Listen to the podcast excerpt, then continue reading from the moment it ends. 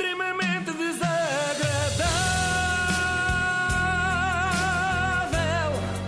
É mais forte do que é. Pois é, pois é, pois é. Temos de falar sobre o assunto do momento. Quer dizer, é o assunto do momento, mas ao mesmo tempo parece que não é, porque ninguém fala dele. Como diria o Otávio Machado, vocês sabem do que eu estou a falar. E Também tem a ver. é um momento espaçado no tempo, não é? Porque já foi Exatamente, há é um momento anos, de 2009, oito. é assim, Pois. um momento tipo RTP Memória. E tem a ver precisamente com o futebol, lá está. De certa forma, o Otávio Machado pode comentar também.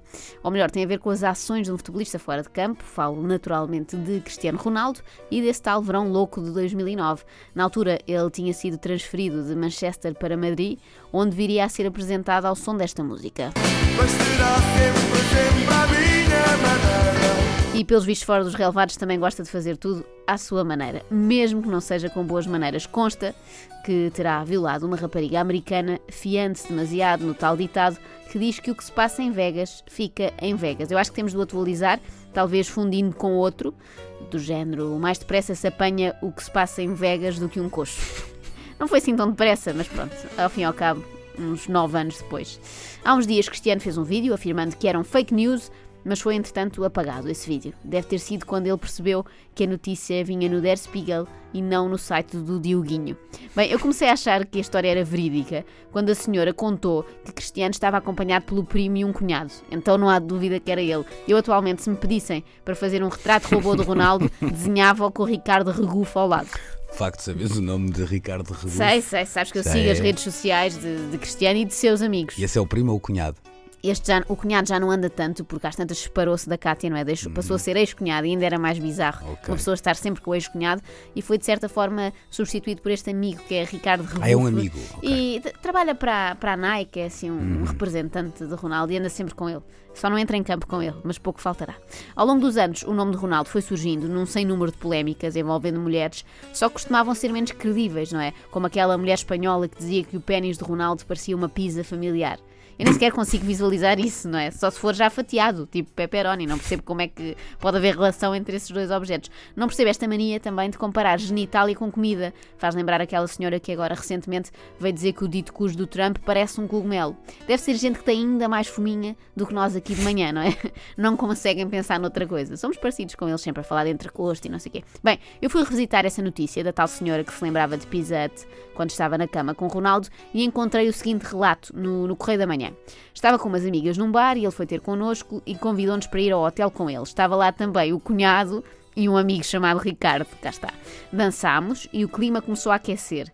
E acrescenta ao Correio da Manhã, no final da noite, apesar de ser a mais gordinha das amigas, Naya teve a honra de ser a eleita de Cristiano Ronaldo. A honra, reparem, ainda por cima uma gordinha. Vá lá que Naya queria, não é? Senão a honra tinha de ser à força.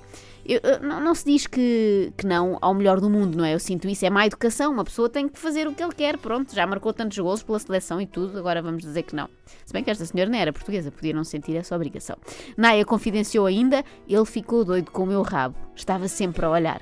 Temos aqui um traço em comum com este caso de Las Vegas. Já percebemos qual é a segunda obsessão de Ronaldo, logo a seguir a conquistar o prémio de melhor do mundo. Se calhar a escolha dessa posição, não é por acaso, é um truque para tentar que nunca lhe vejam a cara e assim não saibam quem é. Este caso é bastante diferente dos anteriores, porque a rapariga não vai fazer alarido nem comparações parvas com fast food.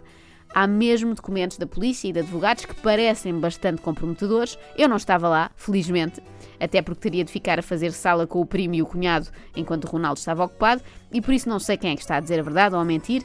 Isso veremos mais tarde, quando o caso for julgado. E espero que seja por um juiz a sério e não por um tipo mascarado de Elvis, como fazem nos casamentos em Las Vegas, não é? É para pagar para ver. Mas o que me parece preocupante, desde já, é o tipo de reação que os portugueses têm tido perante este caso. Eu trouxe só dois ou três exemplos que até davam para, para a nossa indignação, não é? Maria Leonor Ferreira diz: Passados nove anos, isto cheira masturro, não estou a ver o Ronaldo a abusar de uma mulher sem o seu consentimento. Abusar com consentimento também é estranho. Ronaldo não é estúpido e saberá defender-se e sair da situação. Maria Silva, e reparem que há muita mulher a comentar isto. Coitadinha, o que ela quer é dinheiro, tenho a certeza que se meteu debaixo dele. Vai trabalhar, malandra. e Sérgio Santos que diz: Agora eu, que não gosto nada de posições de mamãe e papá, se apanhasse uma que me pusesse nessa situação e lhe dissesse que não, estaria a ser violado? Não se brinque com coisas sérias. Sinto que, de certa forma, Sérgio já foi violado e não sabe.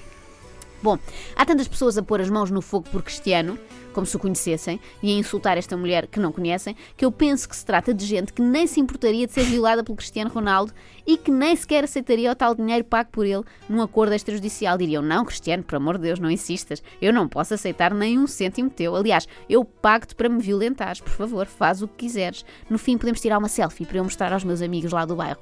Mas o meu comentário favorito no meio disto tudo foi este: Senhores jornalistas, cuidado com as informações erradas, não fica bem um jornal com a qualidade do JN. Las Vegas fica no estado de Nevada e não no Colorado.